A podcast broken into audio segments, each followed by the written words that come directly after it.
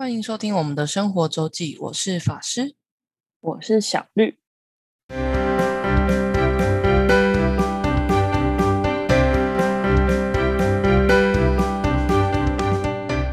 又来到分享我们一周生活的时候了。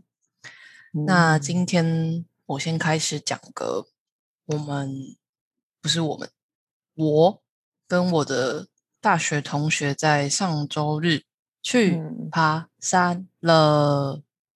好棒，对，因为这群同学就有喜欢爬山的，也有非常，就是他说他有高山症，只要看山，嗯。只要往上走，他都很恐惧的同学。那所以我就选了一个我觉得非常平易近人的嗯。一个地点，嗯，叫云深瀑布，它在台北三峡区哦往满月园那个方向。哦，对，但云深瀑布比较麻烦的地方是，基本上它就是要开车，嗯就是要开车才比较方便到。有一班公车会进去，但非常少，班次非常非常少，而且你要从三峡搭时间非常长。然后云深瀑布，它顾名思义，它是就是它的终点就是一个瀑布，所以它是走在算是溪谷河谷边，所以会有一点点湿滑。那前一天我同学就非常的焦虑，问我说，你而且我们星期天去那一天刚好就是会变冷嘛，然后又有点嗯有点降雨，就是大概一一半的几率会下雨，所以他就非常非常的焦虑，问我说：“明天是不是会变很冷？我知道穿多少，然后鞋要怎么办？”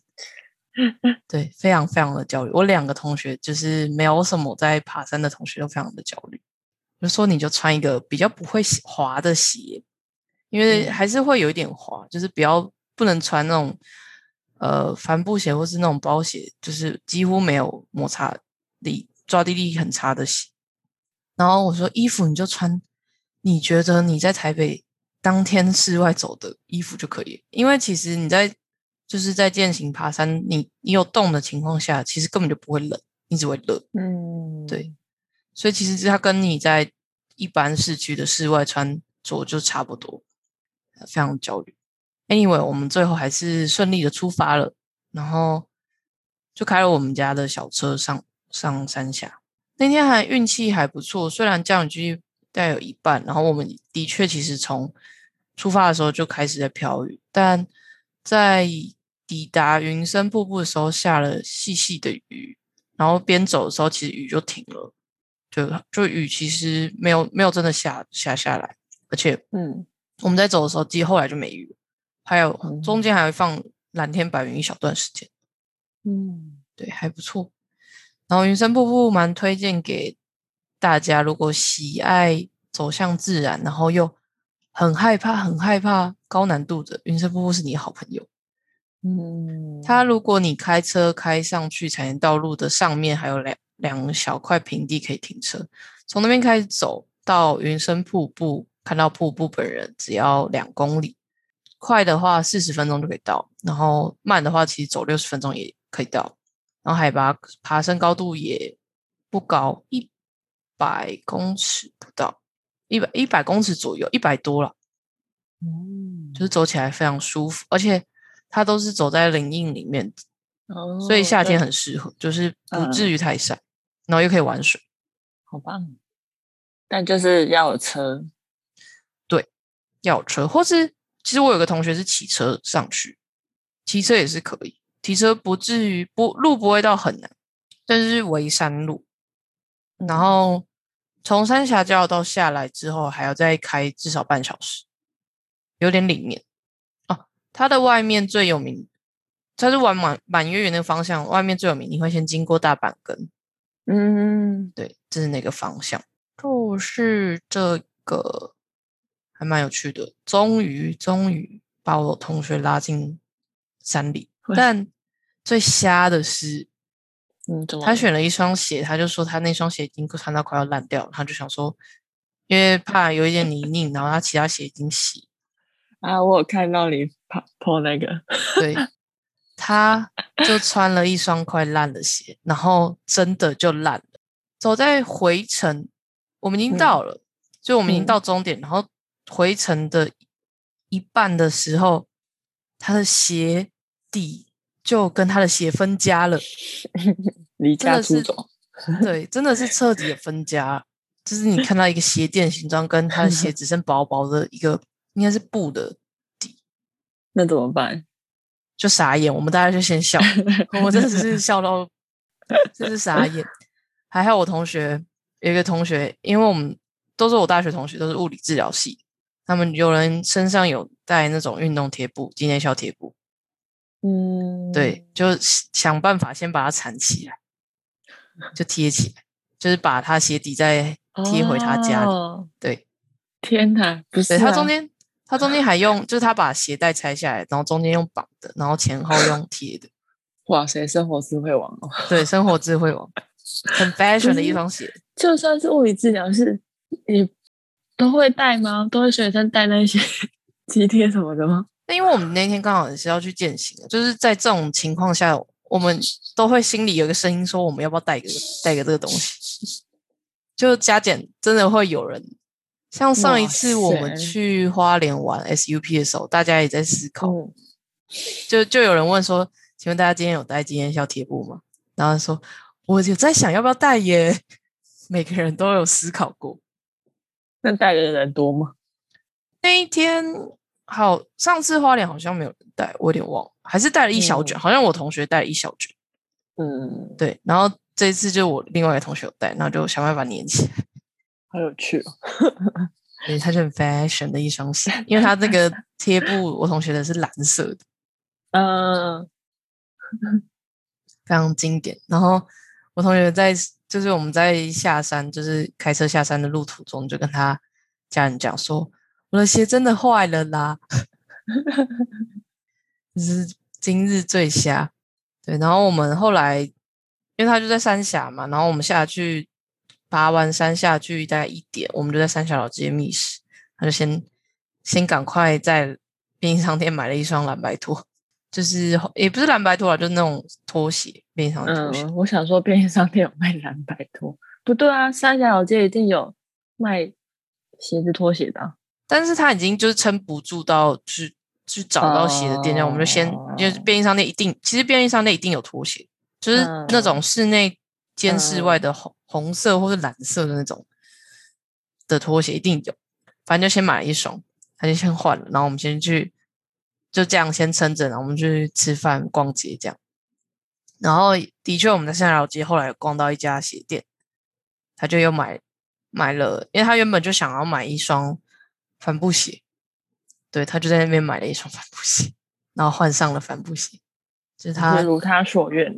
对如他所愿，就是这样，就是这一周云深瀑布很瞎很好笑的一个故事。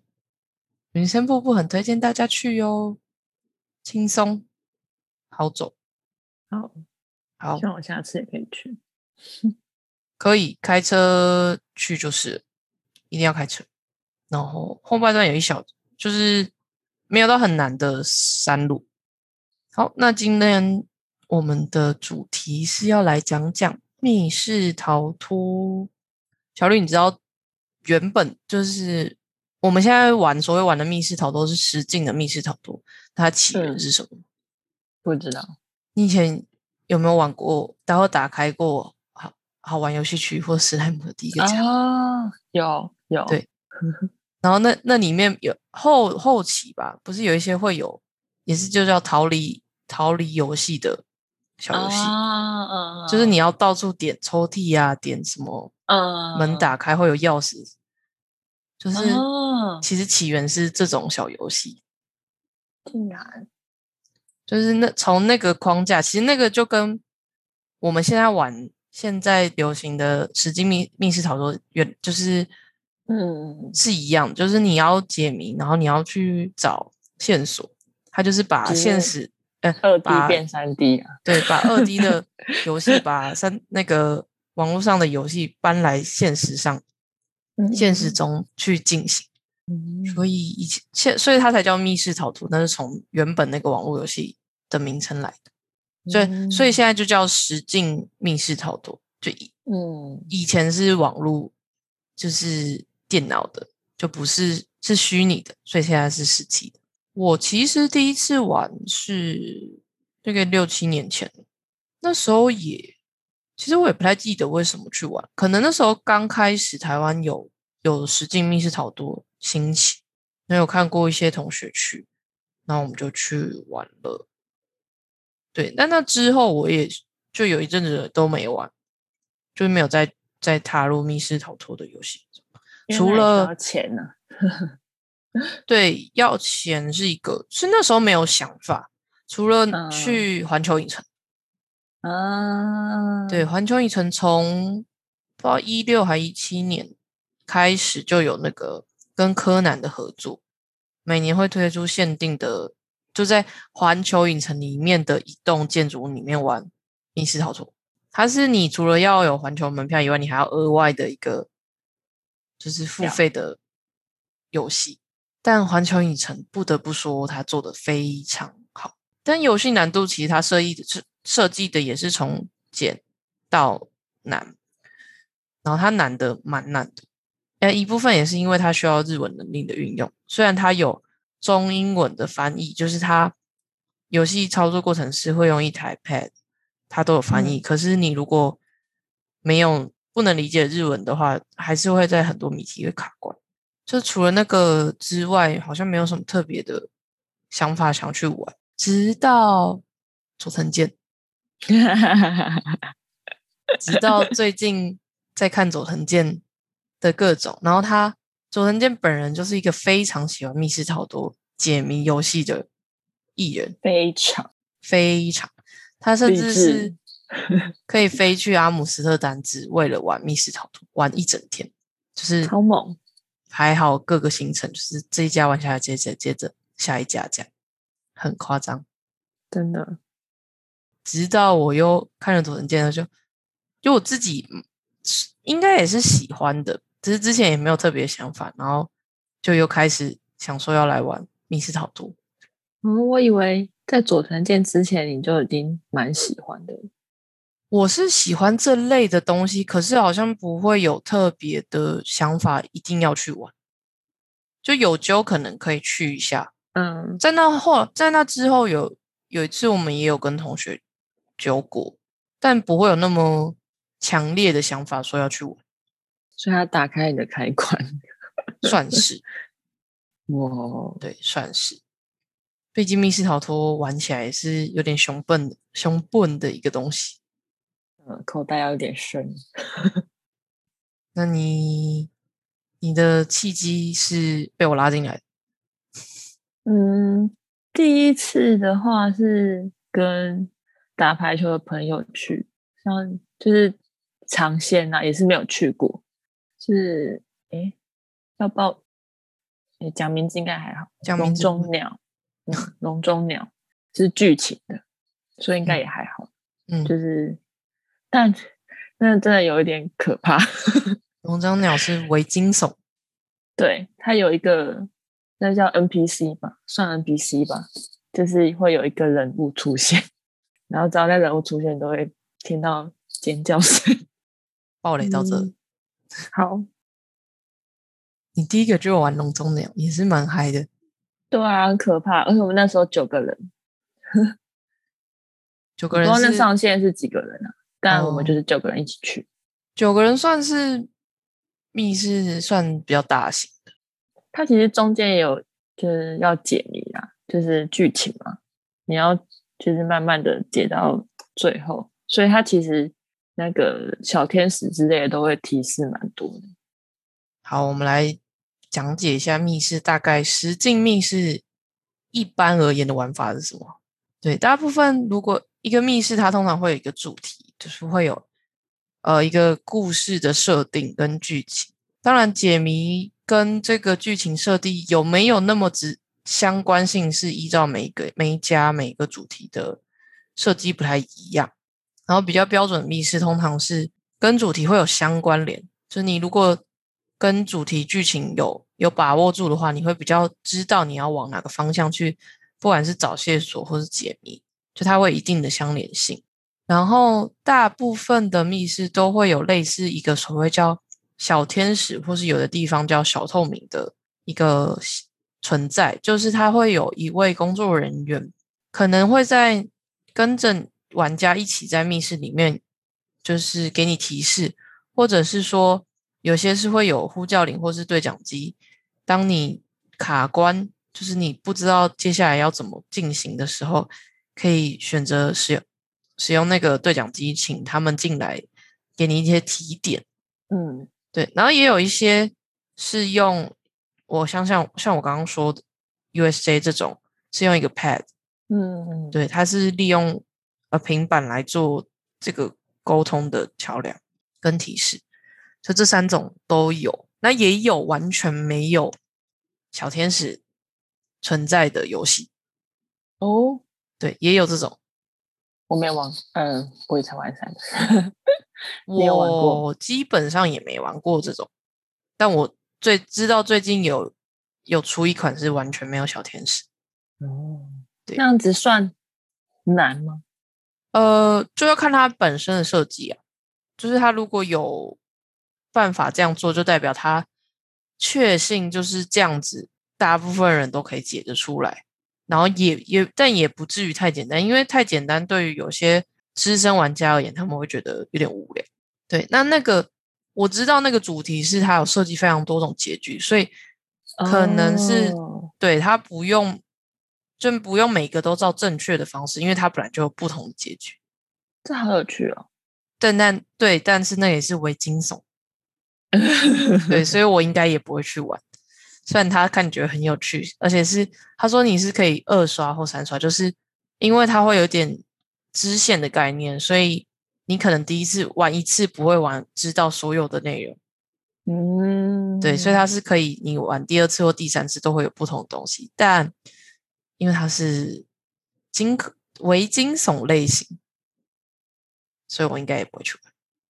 好，讲到伪惊悚，就是密室逃脱，就是。听起来就会给人一种有点可怕，或是就是所谓惊悚感觉，就是从密室听起来就不太妙。对，但大大部分的密室都不会有这种追赶的出现，不会有 NPC 出现。大部分都呃一大类型是不会有，就是剧情类、解谜类跟机关类，就是它会设计一些呃操控型机关，让你。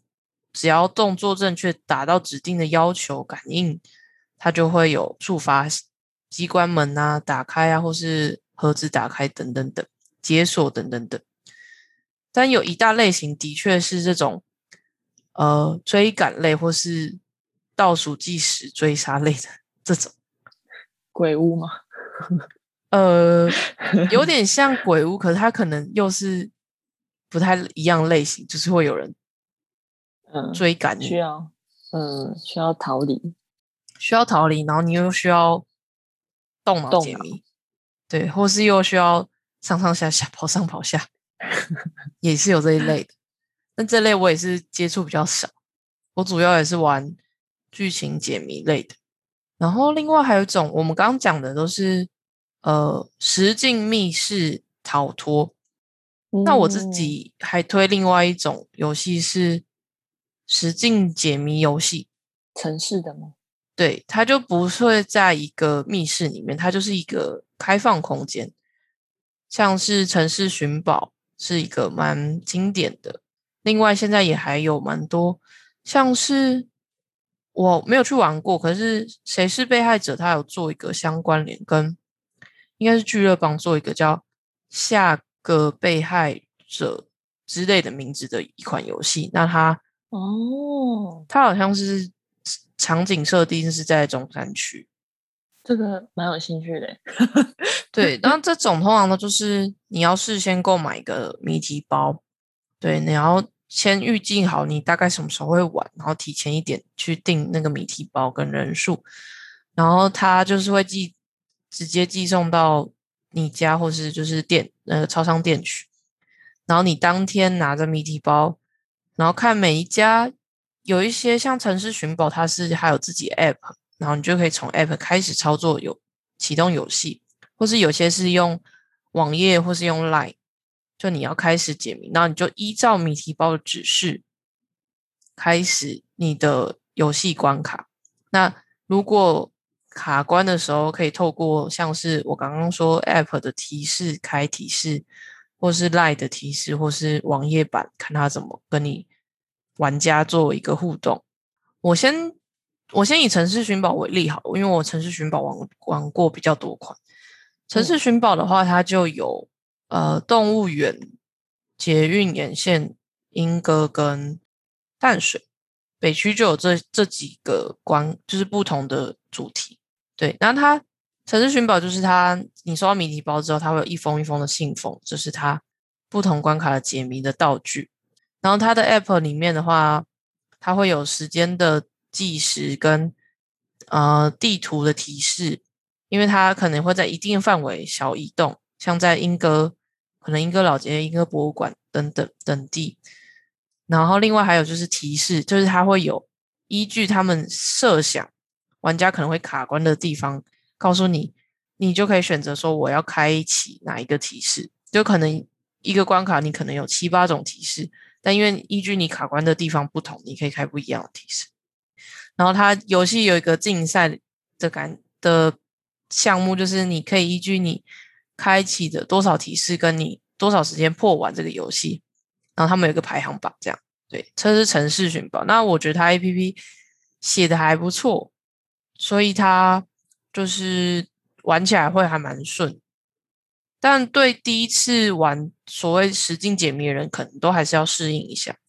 而且相较于密室实境密密室逃脱的话，我觉得实境解谜的价格比较亲人，对，但它相对而言。哦另外一个是相对而言，它没有时间压力，因为一般的实境密室逃脱，它一定会有时间限制，因为它要控制就是下一场的人要进来干嘛的，他不可能无限制让你就是解谜下去，所以才会有那些小天使来控场。对，但是实境的话，他就没有所谓这个时间限制，你高兴解多久就解多久，他只会告诉你，就是这些关卡可能五点他就会关了。你要在下午五点前到那个关卡去，至少。那天气会影响吗？天气就看你是哪一种性质的。对我之前还有玩过一个，就是它跟三创联合的，所以它我是在三创那栋里面玩。对，所以那就天气当然没有影响。虽然我上一次玩城市寻宝在英歌的话，就要挑一个好好一点的天气。不能太热，因为英歌没什么遮蔽。但下雨你会你会很崩溃，因为都在室外。所以他他其实像城市寻宝，他都会建议说不要挑一个太热，或是你要做好雨具的准备什么等等等。但每一家性质不太一样。那这是实境解谜的部分，然后实境解谜大部分都有，也是有一个人数的限制，他会建议有一个建议人数，然后人数也有一个 range。我自己还蛮推实境解谜。我上次看到你们在讨论，就觉得蛮有趣的。没错，最近有一个有一个新的，我有看到人家新的分享。那一个有那款游戏是它不用事先买谜题包，它是所有都扣过网络直接给你。对，所以你想玩，你刚好你们这天有空，你就可以直接当天付钱，然后你就可以开始玩。这是我最近看到一个新的实境解谜是这样，就直接在网络上，他应该是用他应该是写了一个网页，对，嗯，对，然后你就付钱，你要几个人玩，然后你可能会有，就是你就会得到几个 Q R code，是你可以有几台手机可以登录这个网网页，然后像这种有些就是，呃，他们其实也是会知道有多少玩家现在正在玩，然后。可能卡在哪里，他可能会适时的发出一个提醒，你们呃，可能过了多少时间啊？有没有需要提示啊，或是要怎么样？就每家设计的不太一样，就是就是蛮适合作为一个聚会活动的选项之一。如果大家都对解谜还有兴趣的话，因为有些人就是他对这彻底没兴趣，那就不建议。然后另外，我觉得实境解谜的一个好处是，你有机会去认识不一样的地方。嗯，像我曾经就柯南，其实每一年在日本，它都会有一个像是就定点的一个，也像是 tour，也像是有点像解谜，又有点像是每每年会有一个主题旅游的行程。对，所以我有一次是跟着柯南的路线，就走了一些我平常根本不会想要去的地点呢，那我也觉得还不错。嗯，我觉得真的很棒，就它可以跟观光结合。我知道是我在电视上有看过，有些有跟观光结合，是在原住民部落里面玩。嗯，对，这种好像也有，但我也没有，我还没有去查那个游戏，还现在还没有在举办。然后这之前佐藤健也有分享过，就是在广岛有一款城市解谜也是这样。对，然后它就是设计，应该是在设计在广岛市区玩。然后你可能透过解谜，你会去到，你要去到，它会指引你去不同的不同的点。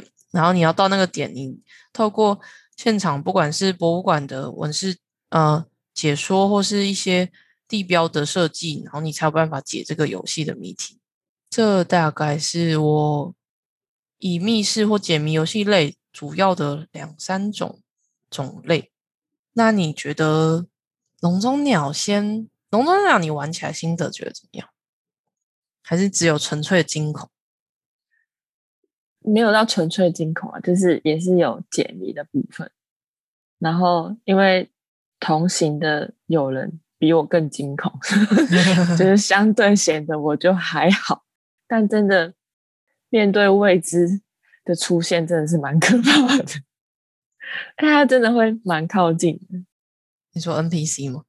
对，就是他。其实我觉得玩了呃几个三个密室，嗯，下来，我觉得这有些有些话一开始一开始的话，真的蛮重要的。他说，比如开头的话，对，开头的话，嗯，就是你们今天的任务是怎么样怎么样怎么样。我觉得那是非常重要的，像笼中鸟就是最后好像是要把什么东西拿出去吧。我那时候其实有想到，但我就觉得，因为那个东西我本身有点恐惧，我不敢碰它，所以就对，就是这样。玩密室逃脱有一个重点就是你就是彼此就是同行的友人彼此要分享你看到的所有东西，对。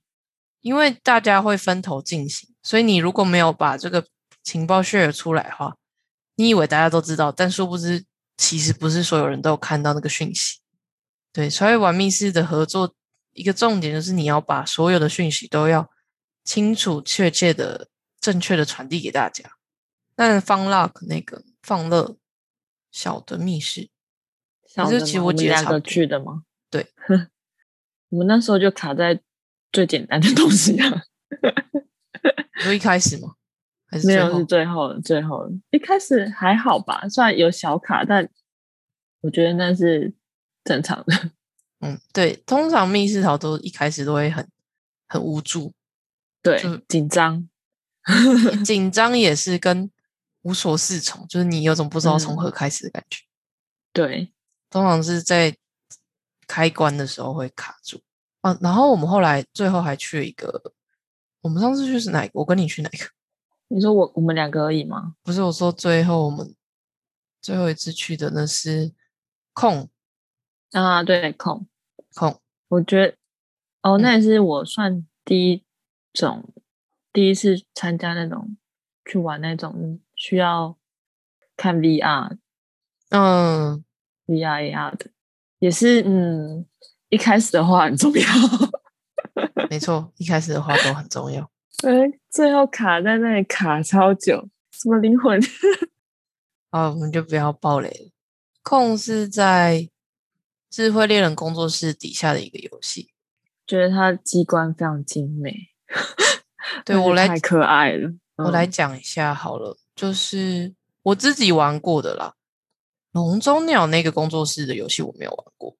然后我自己玩过，玩最多的是放放乐工作室跟 Enter Space 里面的智慧猎人跟神不在场工作室。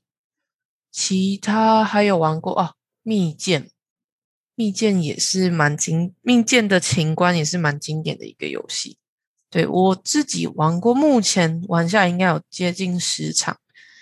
嗯，然后我觉得放乐工作室的好处是它比较多小型的，就是二到四人，四人上下就可以开始的游戏是比较好揪团。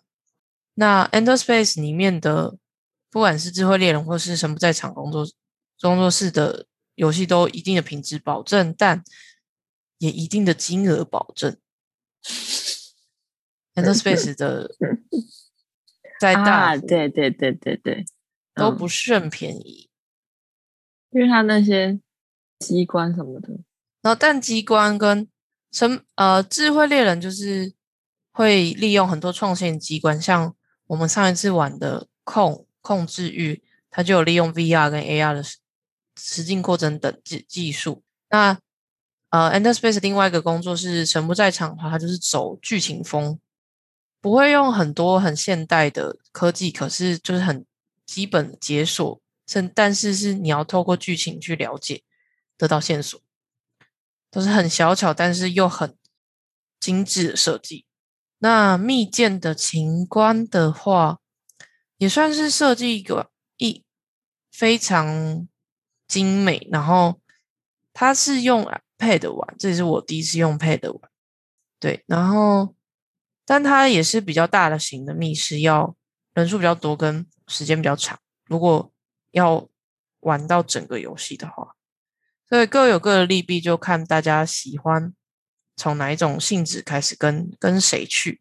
对，这是我自己玩过的心得。然后密室，如果是实境密室逃脱的话，起跳价大概都要个五百元上下一个人。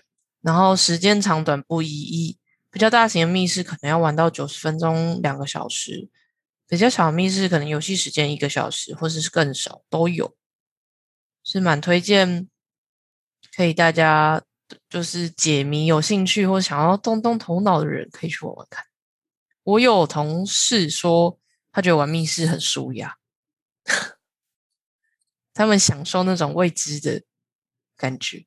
有的也有这种人，所以非常爱玩。但被同行有人吓到就不舒压了。你在笼中鸟跟 Enter Space 都被同行有有人吓爆，但我觉得空比较吓到。